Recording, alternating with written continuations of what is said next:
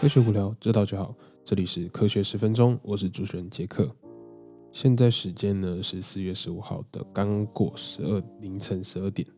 那今天我们就不说废话，我们就直接开始分享今天的四则新闻。不然我觉得每次都会超过好久，慢慢从科学十分钟都会变科学三十分钟这样。好，那我们就来分享第一则新闻吧。那一样，老老老听众都知道，就第一则新闻通常都是跟这个 COVID 有关嘛。那第一则新闻，先讲结论好了，就是科学家最新的发现啊，同时也是个非常惊人的发现，就是 SARS-CoV-2 这个病毒会促进肺部细胞的补体系统的活化。那这个 biochemical pathway 这个生化途径呢，也很有可能就是为什么我们用如果只对这个 COVID 感染的病病人呢，只用抗病毒药物，像是韦德西韦治疗，却还没有很大就是很好的效果的其中一个原因。那这篇研究就是最近在 JSI 这篇呃这个期刊上面发表了。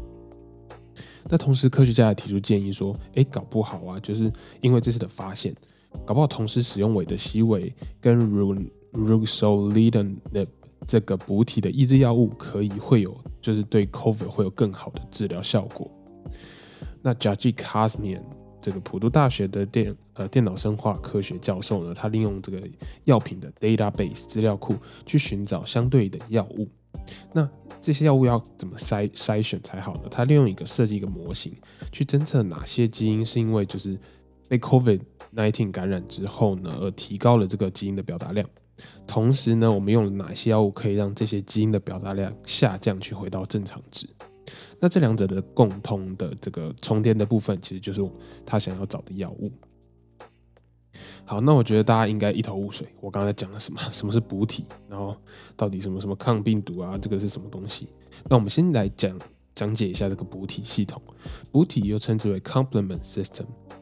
那身体肝脏会制造出一种小蛋白的复合物，那经过身体的活化之后，相当于可以出现有点像类似抗体的作用，所以它也是免疫系统的一部分。同时呢，它又可以帮助身体的免疫系统一起来合作，来攻击外来的这个病原体。那因为它 size 很小的关系，有些补体甚至可以进到细胞内部去做一个作用，不像是白血球只能就是侦测到外面，然后在血流里面做作用。那那补体呢？其实不仅可以当做这个激活免疫系统啦，跟帮助抗体去中和这个病原体的作用之外，补体的单元，就像是补体单元 C3，可以更可以就是被活化之后啊，产生了 C3A 跟 C3B，然后跟 C5 补体蛋白切割酶去召集 C6、C7、C8、C9，然后经过一系列的形成，然后形成一个 MAC，叫做细胞膜穿孔复合体。那刚刚讲这些其实都没有很重要，反正就是补体单元呢，它可以去把目目标的这个细胞膜去打穿，利用这个复合体的这个系统，那去进一步破坏细菌啊，或者是病毒，或者是就是受感染的细胞，就是已经不行的话，就把它打孔，让它死掉这样子。那 Kasman 教授呢，一样发现说，哎，这个补体蛋白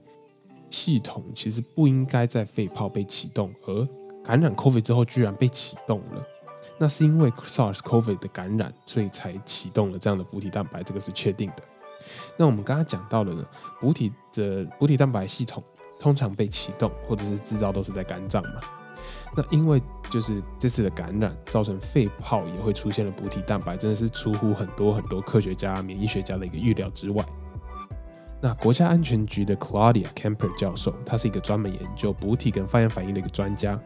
他来说明这次的发现呢，其实真的是一个就连这种专家也没有想过的事情，因为他解释说，大多数的情况下啦，补体系统其实都是由肝脏来做一个启动的动作。那因为肝脏其实也是一个很大的第一线前线的免疫器官嘛，但是这次的新冠病毒居然可以去感染在肺部之后，而且强制让那个肺部的肺泡细胞去启动不该启动的这个补体系统。并且造成了很大的影响，然后推翻了很多他们原本想的理论。那我们现在必须要就是这样的情况，让我们必须要重新考虑，就是新冠病毒重症的病人是不是也要同时的接受补体的抑制药物来对抗 COVID？那 Doctor Ben Alfazi 呃 a f a z l y 对不起，也说到说这样的发现呢，可以让我们更正式的 COVID 的治疗，其实是不是只有单一的药物就可以就是解决这个病毒所造成的症状啊，或者是感染的呃这个情况，而是需要用到不同的药物组合，就是有点像是癌症的那种鸡尾酒疗法，但是其实是比较确定的，就是要我们就是要攻击这个病毒，而不像癌症这样，你可能是随便打这样子。但是必须要更严谨的临床实验才能保证说，哎，我们这样做，这样就是像 cancer 的这个 cocktail treatment 一样，我们不是在乱枪打鸟，我们必须要真的去就是研究，然后去针对像是补体系统跟这个 COVID 病毒，然后来去做药物的开发，必须很针对这样子。那 Camper 教授其实有补充说，接下来他们必须要更加紧的去研究，到底为什么病毒会去启动细胞这样的反应。因为呢，补体系系统的这个启动，相当于对于病毒本身，它其实也有一种自己也有可能会被杀掉嘛。那除非病毒有绝对的自信，或者是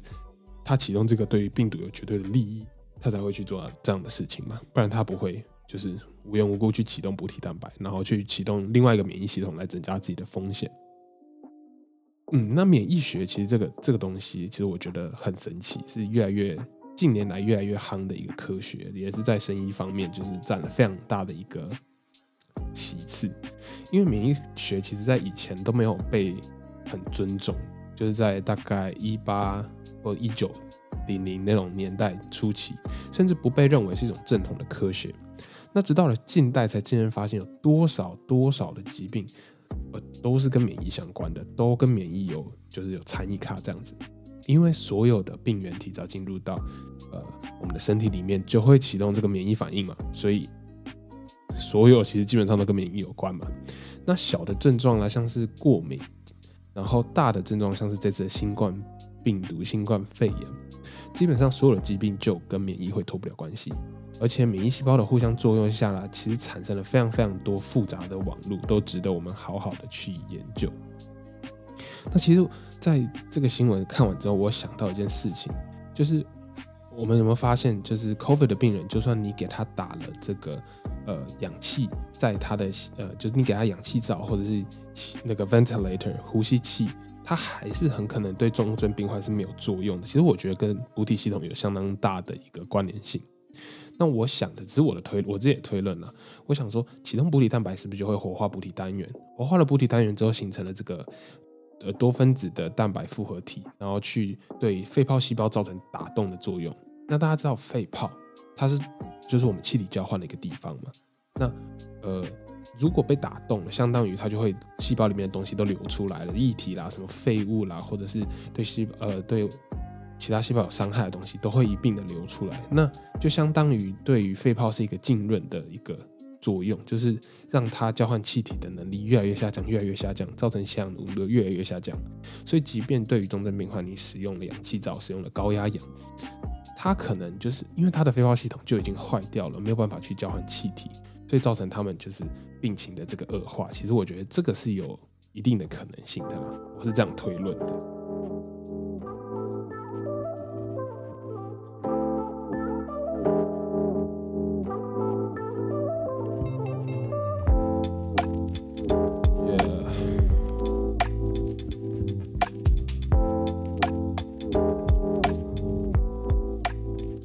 第二则新闻呢？其实我们来讲一讲，抽血就可以检验癌症嘛？哎，这个真的是非常耸动的一个标题。我喜欢，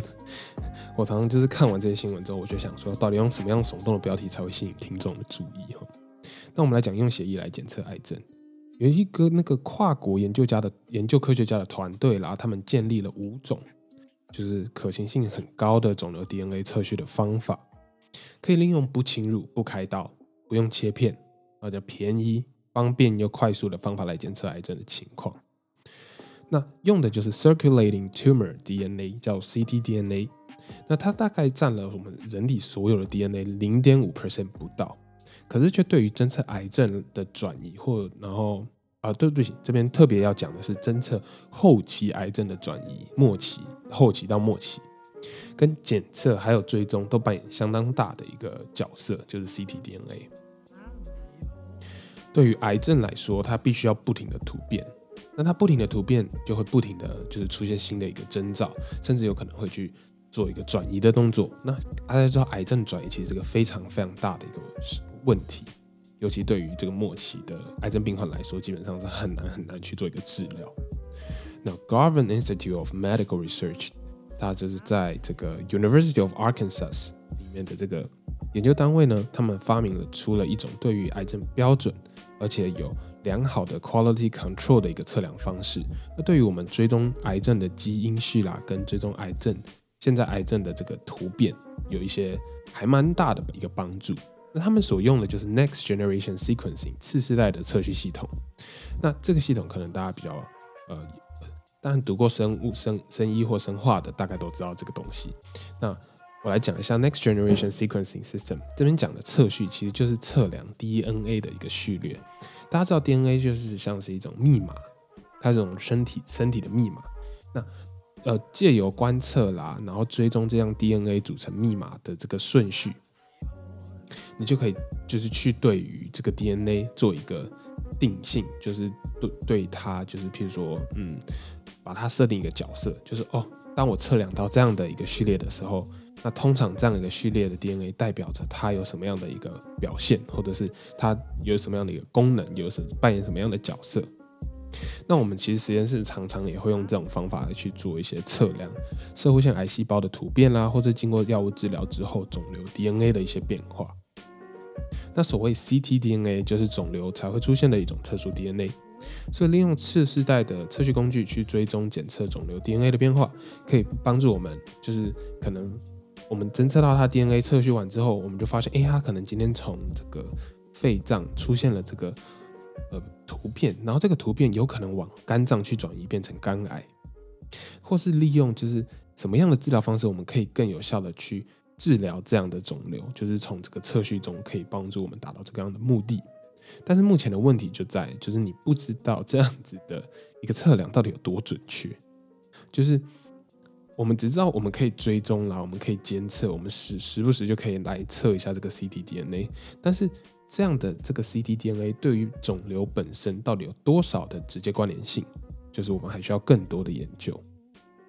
那他们这个团队呢，研究出来的方法就是利用人工合成的 ctDNA 当做一个标准啦，然后再用次世代测序的方法去检测。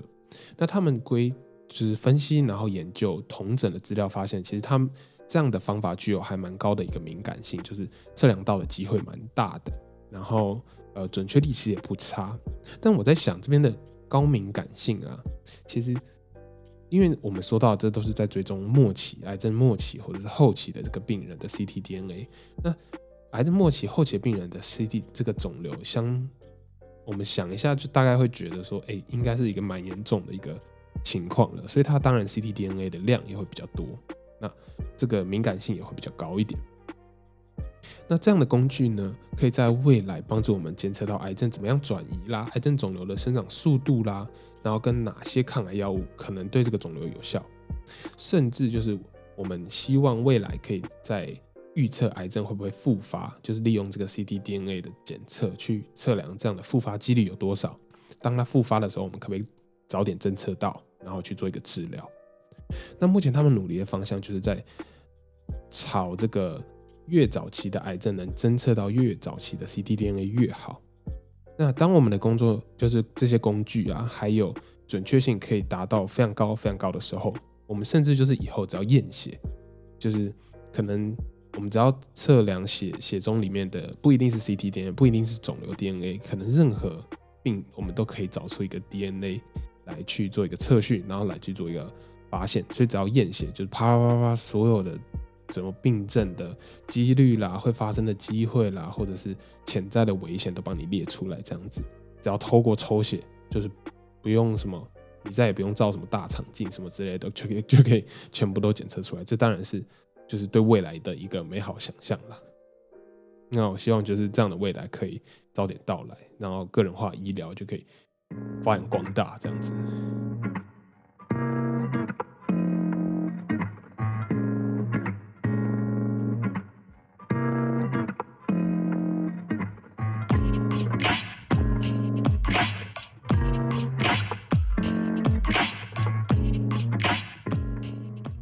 第三则新闻呢？厌食症跟暴食症真的是无法自己控制的一个情况吗？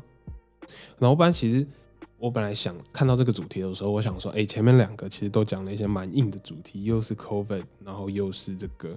呃癌症的，然后我想说来点轻松比较不硬的主题。但是我后来呢打完稿，然后实际去了解之后，发现其实这个主题也是蛮硬的。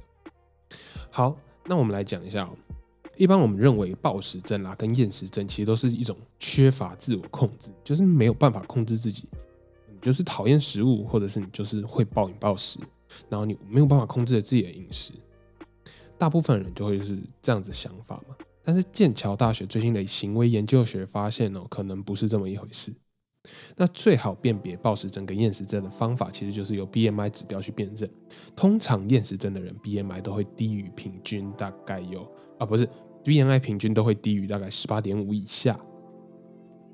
那这个暴食症其实就没有这么大的一个标准，但是呢，其实它就是会有一个非常明显的这个暴食的症，就是暴食的这个行为，然后通常来说，它的 BMI 都是过重的。那在英国啦，统计有超过一百六十万人以上有这样的饮食问题，其中注意，其中三呃四分之三都是女生，所以。大家其实都会想一下，大概也会就是有这样的 stereotype，有这样的典型观念，说，哎，暴食症跟厌食症通常都是出现在女生身上比较多。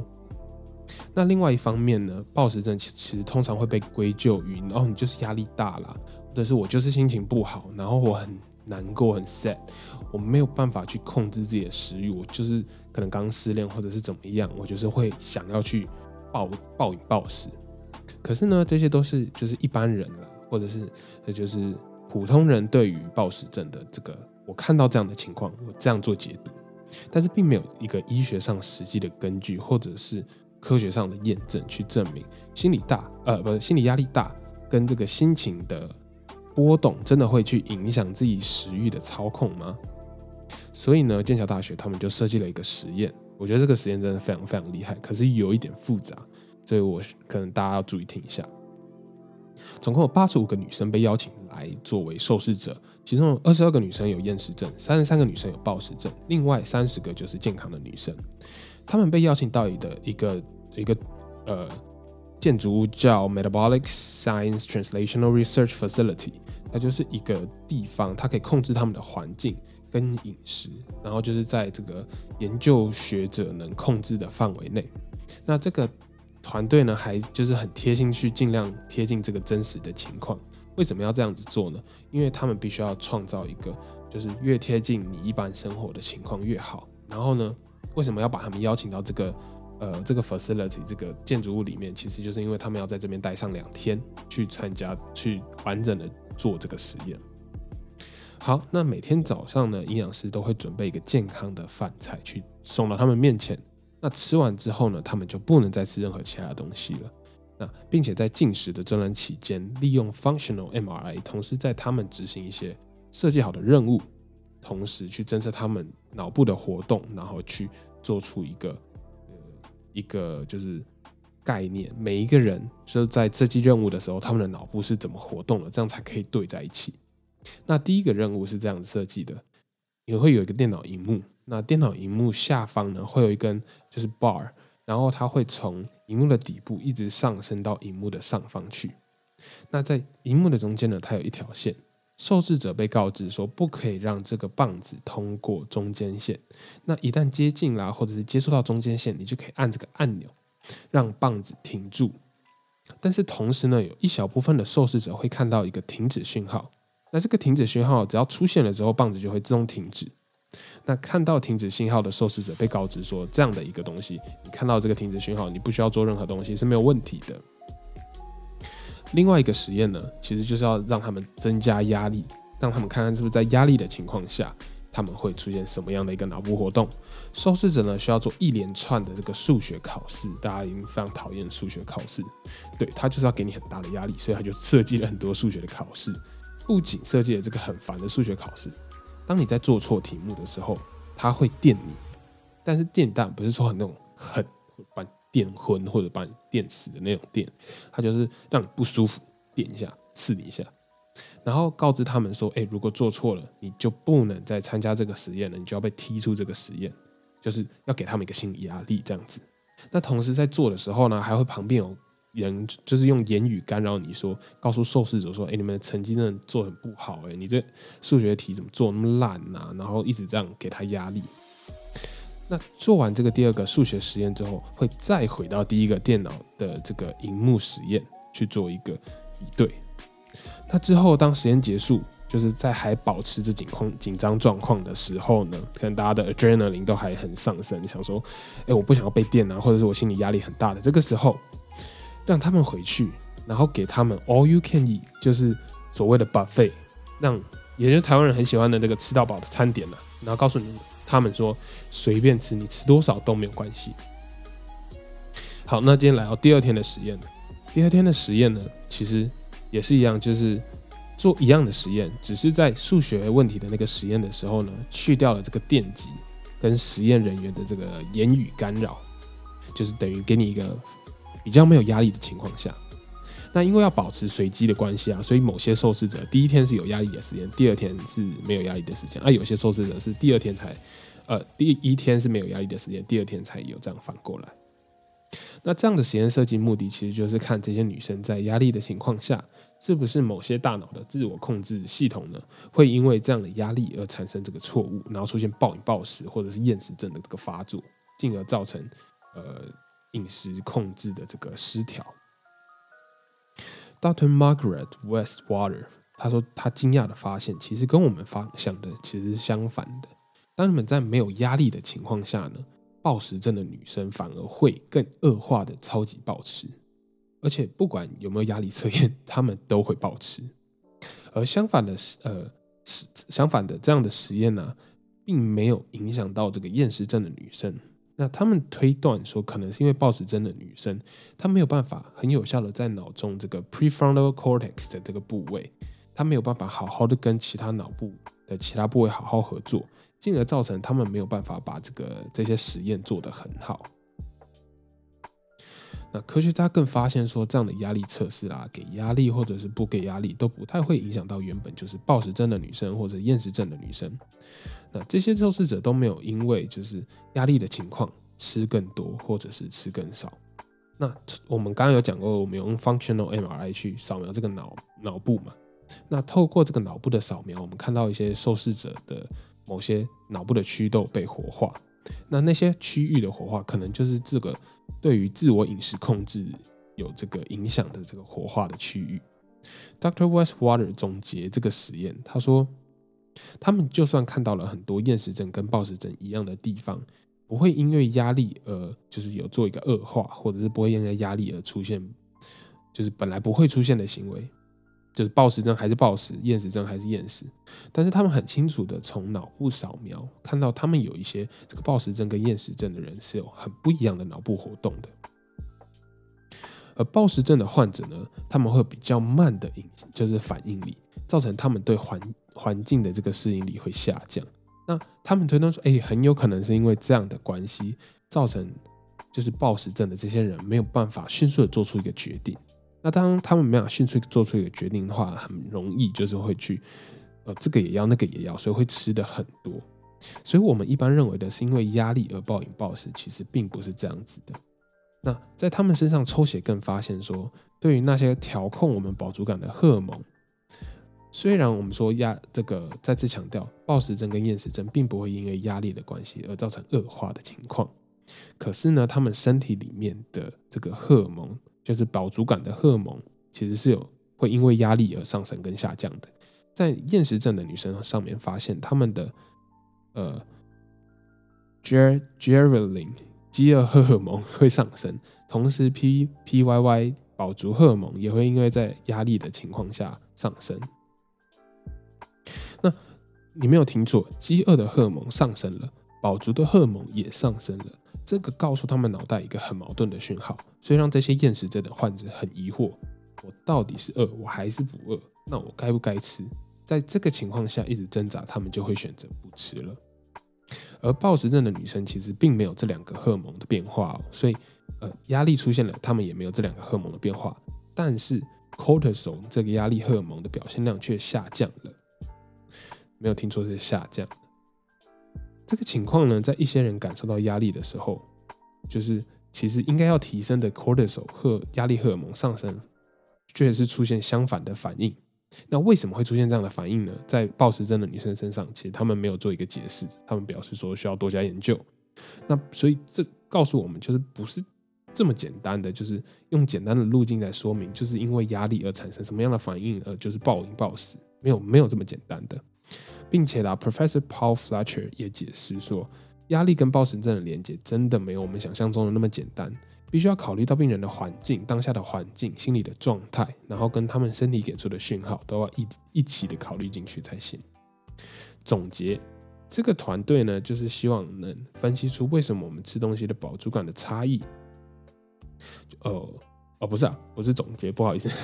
就是在未来的方向，整个团队呢希望能分析出为什么我们吃东西饱足感的差异会导致我们自我控制跟这个大脑决策系统制定会有相互的连接。也许这样的连接了解了之后，就可以让我们更进一步的去对暴食症跟厌食症去一个对对症下药的一个作用。那有时候呢，其实我自己觉得这样 translational 的实验设计。虽然说非常非常复杂，当我第一次看这个新闻的时候，我看了大概五遍，我才看懂它的实验设计。那你们听一，我当然也不就是不反对你们重复回去听我几次解解释这个实验。那如果听不懂的地方，还是可以私信我，再跟你解释更清楚。因为这个实验真的是做的还蛮复杂的。那这样的 translational 实验设计，其实对临床上的贡献非常非常的大。那他让我反思说，哎，不像我在做海参研究的时候，其实我有时候就是摸死胡同，或者是我就是在大海里捞针。而这样的 translational 实验设计，就是你在学术上应用到学到了一些东西，直接的去设计一个实验，然后直接的去看到这个效果。哎，我感觉这样的学术知识去转移、转知识转移到这个应用层面上，是一个未来的趋势。我觉得越来越多人会从事这样子的研究，因为这样子的研究的话，对于实质上。的一些病人其实是有非常大的一个帮助的。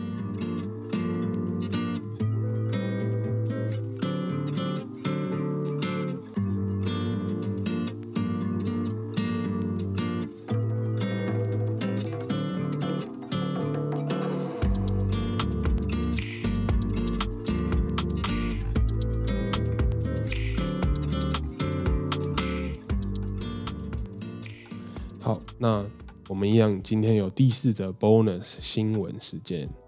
，CRISPR-Cas9 这个技术居然发生了什么问题？其实我们在上一集有也有就是听众有分享到，CRISPR-Cas9 其实已经被这个贺建奎有拿出来做这个婴儿的基因编辑了。那当然真实性我们没有办法确定，也没有人办法给出一个完整的答案。但是我们今天想要讲的就是 CRISPR-Cas9。这个基因工程的方法真的如同我们想象的这么简单、这么准确吗？我想要它切哪一段基因就切哪一段基因，想要改变哪一段基因就可以改变哪一段基因，它都不会出错吗？那当然是不可能的。Francis Crick Institute (FCI) 基因研究中心的科学家分析，哎，他们不知道，我就不知道为什么他们会去突然分析之前他们的一个 CRISPR 的结果了。不过他们就是做了这样的一个 review，他们重新测序检查后发现。其实其中高达十六 percent 的基因受到了一个不必要的编辑、不必要的影响。那他想，十六 percent 是非常非常高的一个数字哦，表示你可能原本你只想要从这一百个基因里面改变其中一个基因，但是你你看到那个一个基因被你改变了，你的确成功了，但是你没有去观察到其他九十九个基因里面有十六个。也受到了不必要的编辑，或者是删除，或者是 mutate，就是突变也好。而这些实验呢，是从人体的胚胎细胞遗留下来的结果发现的，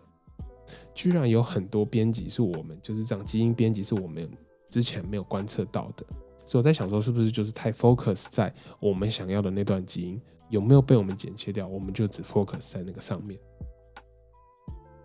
那就很像你把它想成一个很强很强的一个超级电脑，把 CRISPR-Cas9 想成一个很强的一个超级电脑，然后它在编辑的时候呢，发现了一个 bug，发现了一个错误，可能会编辑出我们不想要的结果，而这些结果就是还很容易被我们忽略。所以之前成功的这些 CRISPR-Cas9 的成果，可能都需要重新的做一个检验，重新的做一个验证，是不是有出现额外的突变，或者是额外的基因编辑不必要的这个错误？这样的错误其实很有可能导致癌细胞的增生啊，或者是任何病变的产生。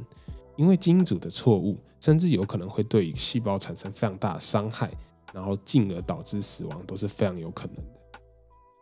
那就像我们上次提到的，这个贺建奎的这个婴儿被用来做实验，而且这个贺建奎说他成功的让患有艾滋病的母亲生下没有艾滋病的小孩。那我们就这样的成果跟他的发表来说的话，会不会实际上对这个小孩有另外的影响？会不会比较寿命比较简短啊？有人也有讨论这个问题。其实我们都应该要去正视这样的问题，或者是会不会有畸形的问题？好，那今天呢，我们分享的新闻就是分享到这里。大家可能听得出来，因为现在十二点半了，我的脑袋其实有点昏昏沉沉的。然后讲的可能如果有点不清楚的话，还请大家多多包涵，或者是你有任觉得任何不清楚的地方，都可以私信给我。